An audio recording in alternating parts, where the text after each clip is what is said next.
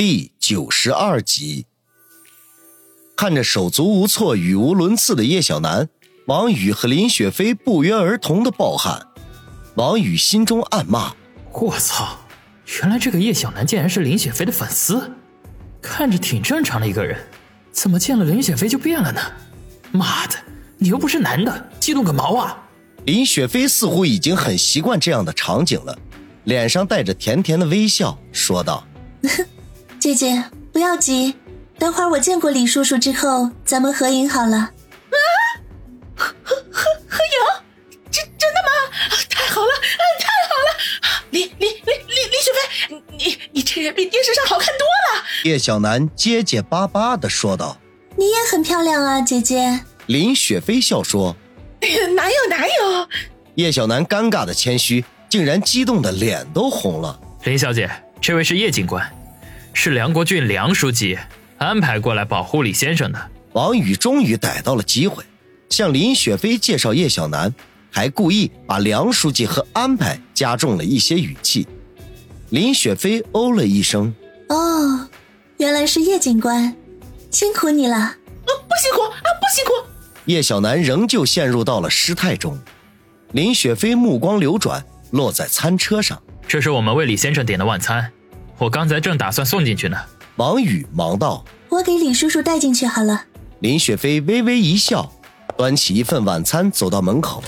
王宇配合的打开房门，趁着叶小楠不注意的瞬间，朝着门板上的鞋印努了努嘴，然后把眼珠转向叶小楠，看着他一脸怪相，林雪飞眼角上闪过一丝笑意来，但是声音却有些冷冰冰的：“王宇。”这门是怎么回事？为什么不马上安排人换掉？人马上就来了。王宇恭敬的说道。林雪飞哼了一声，端着晚餐走了进去。王宇反手关上房门，心中暗暗祈祷：林大美女，当你发现房间里压根就没有人的事情，可千千万万不要发出尖叫声啊，要不然一切就全都泡汤了。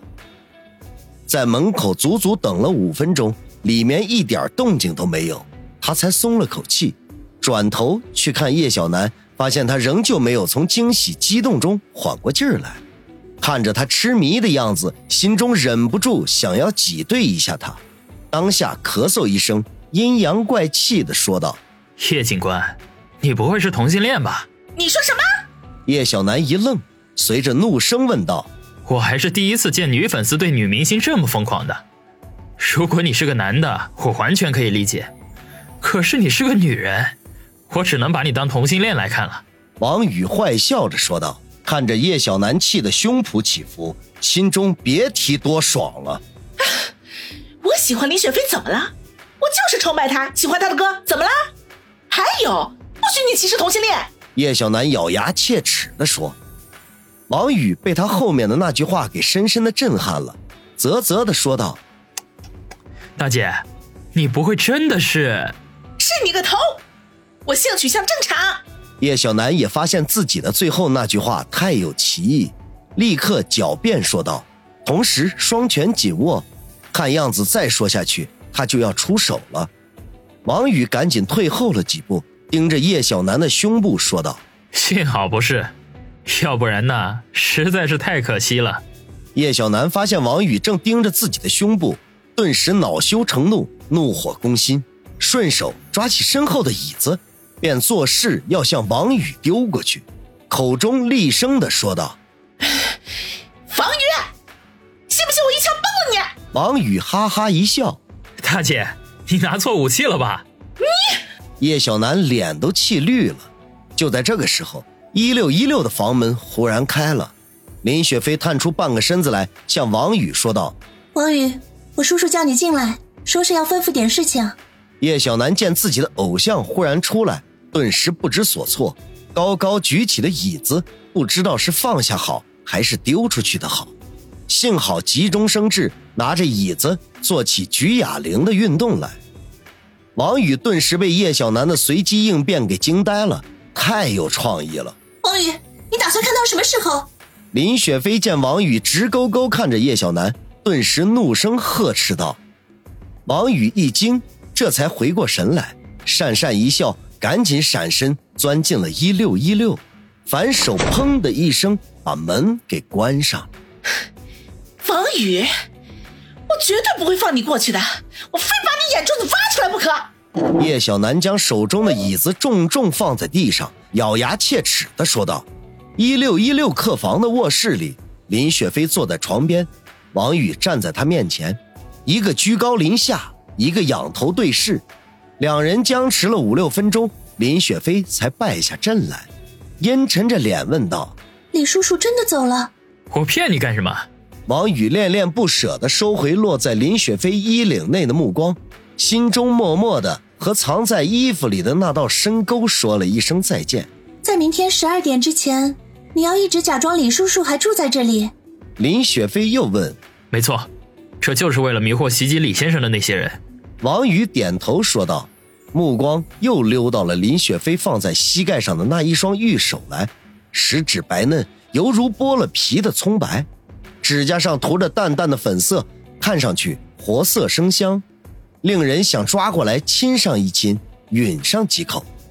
林雪飞点点头，沉吟说道：“嗯，李叔叔这是金蝉脱壳，想必这个时候他已经在千里之外了吧？也不知道下一次什么时候才能再见。唉，他是你叔叔，什么时候想见就见呗。”王宇一心二用的说：“哼。”哪像你说的那么容易？家族里的事情，林雪飞顺嘴说道。可是话到半截，却又戛然而止，岔开话题说道：“我看门口那个叶警官似乎有些怀疑。何止怀疑，好几次都想闯进来了。看见门上的那个脚印了吗？那就是我和他打斗留下来的。”王宇苦笑说道：“那这样下去可不行。如果他一直在这里待到明天中午。”李叔叔的计划岂不是就会失败了？林雪飞摇头自语说道。王宇深以为然，可不是，我都想了好几个小时了，也没个对策。唉，那位警察大姐是个难缠的人物，我这空城计唱的太失败了。哼，你这是什么空城计？我看是只有空城没有计吧？林雪飞揶揄的说道。王宇呵呵一笑，不置可否。我看不如这样吧，咱们先挨到明天中午，到时候我设法缠住叶警官，把他带离这里。你趁机去机场，把这场戏彻底的杀青。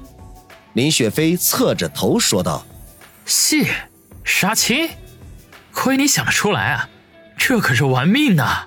王宇啧啧的说：“明天前往机场的路上是最关键的。”如果袭击李天傲的那些人还不肯罢休的话，那是最后动手的机会。好了，你先出去吧。还有，我今晚要住对面的那个房间，你找酒店的服务员好好收拾一下。”林雪飞说道。“你住对门？你的那些经纪人、助理啥的，不会杀上来吧？”王宇半开玩笑的说道。“少废话，出去。”林雪飞笑说。